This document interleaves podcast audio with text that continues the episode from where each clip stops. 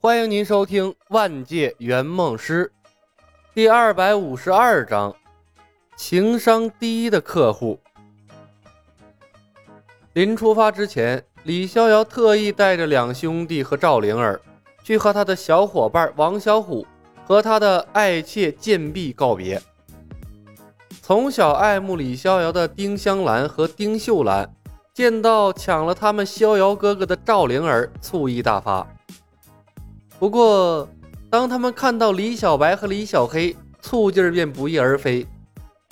上天为他们送来了一个情敌赵灵儿，又为他们送来了两个逍遥哥哥，人手一个，这还有什么好抢的？李牧和苗壮明白李逍遥的想法，乐得帮助他解决后顾之忧。当然。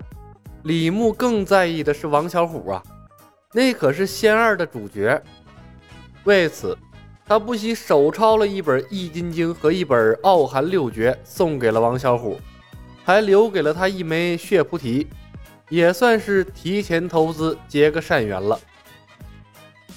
在李小白身上感受到了前所未有的重视感，王小虎感恩戴德，发自内心的认为。这李家兄弟果然都是好人。虽然李逍遥的武功越发的精进，但赵灵儿不管大事小事，仍愿意请教李小白。小白哥哥，我们去哪儿啊？姥姥未死，赵灵儿此番离开仙灵岛，心情迥然不同。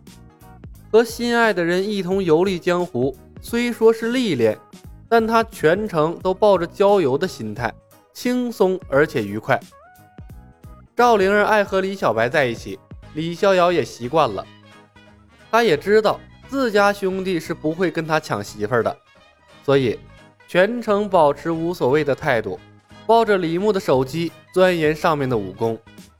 偶尔累了，也会玩会儿上面的单机小游戏，像保卫萝卜呀、植物大战僵尸什么的。对于手机的态度。李逍遥从之前的不屑一顾，逐渐进化成了低头一族。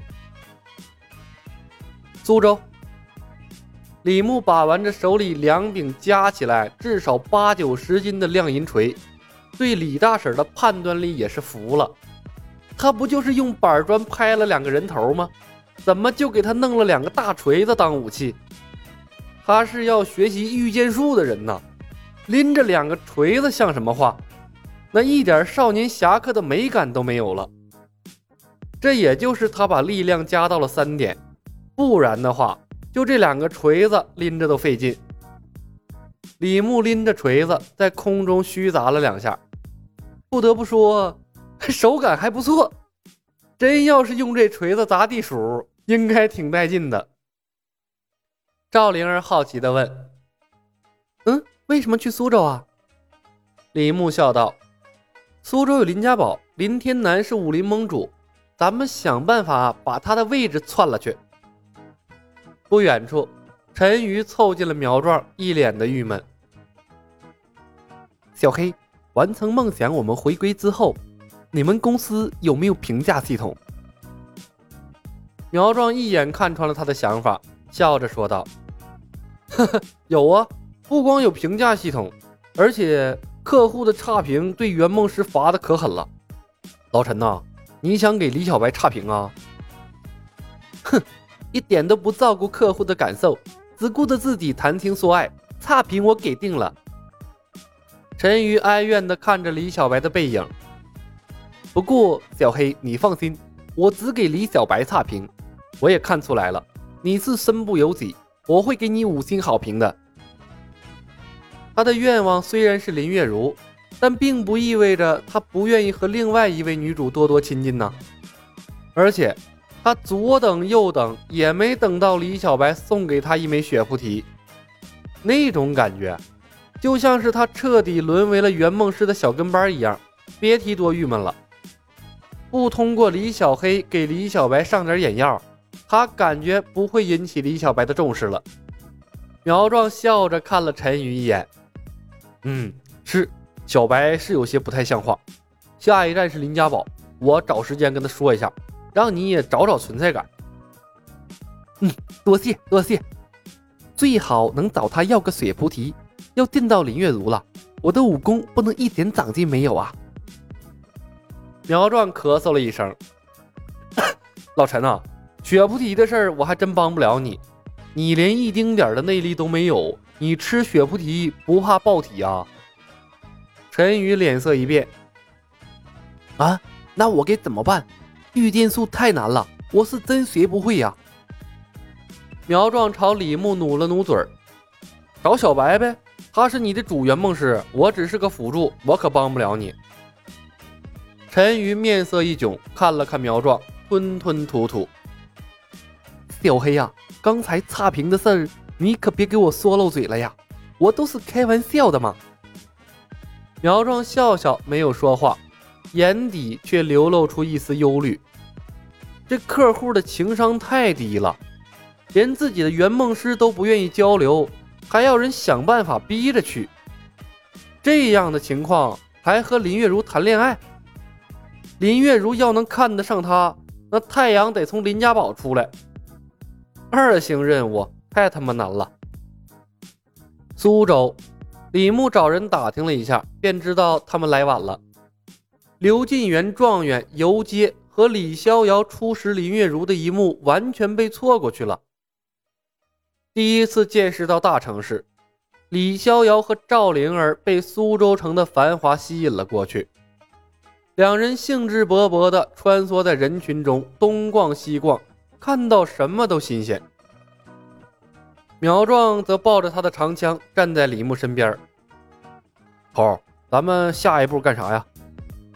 李牧说道：“先找个客栈住下，我估摸着林月如的比武招亲就在这两天了。”到时候让老陈直接上台打败林月如。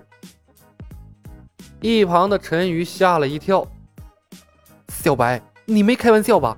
我现在什么武功都不会呀，怎么上擂台打败林月如？你们又不是不知道，林月如反对比武招亲，对每一个敢上擂台的人都往死里打呢。我以普通人的身份上擂台，会被林月如视为羞辱，她不会放过我的。”李牧和苗壮对视了一眼，笑着说道：“哼，老陈，遇到林月如的事儿，脑袋开窍了。”陈瑜尴尬的摇摇头：“我把林月如的脾气秉性都研究透了，要想和她恋爱，必须真正的折服她才行啊！就你这样还折服她？你对林月如了解的还不够透彻呀！亏得你的梦想里只是和林月如谈恋爱。”真要是正儿八经的结婚生孩子，老子都不带接你这单的。李牧笑着摇摇头，甭废话了，让你上台你就上，有我在，哪怕你手无寸铁，也能打败林月如。可是小白，陈瑜还要发表他的意见，被李牧无情的打断了。老陈啊，为了爱情，为了梦想，什么牺牲都值得。我听小黑说了你练功的事儿了，今天晚上你去找李逍遥，让他给你学么一本入门内功，先练着吧。有什么不懂的，直接问李逍遥，那可是未来的蜀山掌门，你就当提前锻炼他教徒弟的本领了。陈宇点了点头，认同了李小白的说法，让他去找李逍遥，总比让他找李牧学武容易得多。等陈宇走开，苗壮问。头儿，你不直接教他吗？有李逍遥在，我干嘛浪费时间教他？专业的事情交给专业的人士去做。李牧摇摇头，看了苗壮一眼，赶快找客栈安顿好之后，晚上带赵灵儿出来找那石妖谷，仙剑世界的好玩意儿，一样都不能落下。本集已经播讲完毕，感谢您的收听。喜欢的朋友们点点关注，点点订阅呗，谢谢了。